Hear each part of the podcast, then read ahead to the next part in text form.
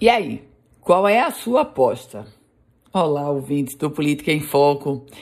5 de agosto de 2022. Hoje é a data limite prevista pela legislação eleitoral para as convenções, ou seja, o partido que não fizer sua convenção até hoje, esqueça, porque não vai poder sequer postular uma possibilidade de candidatura para o processo eleitoral deste ano.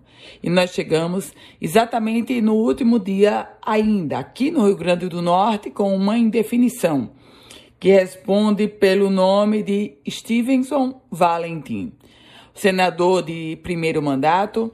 O senador, o Stevenson Valentim, é a única possibilidade hoje de pré-lançamento de candidatura dentro do Podemos.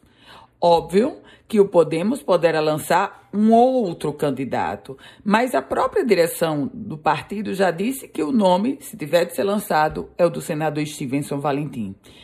E nesse período da pré-campanha até chegar ao dia de hoje, já tivemos muitas informações, contra-informações, declarações. O próprio senador chegou a dizer que só seria candidato se a mãe dele deixasse. O fato concreto é que a definição do Podemos hoje, a definição, melhor, do senador Stevenson Valentim, não vai implicar apenas no Podemos. Todas as pesquisas apontam que a entrada na disputa de Stevenson Valentim traz também mudança no próprio quadro eleitoral.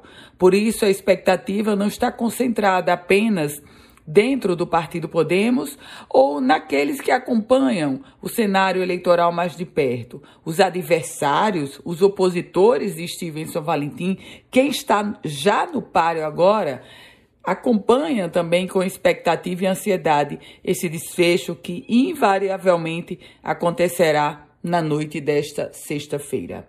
Eu volto com outras informações aqui no Política em Foco com Ana Ruth Dantas.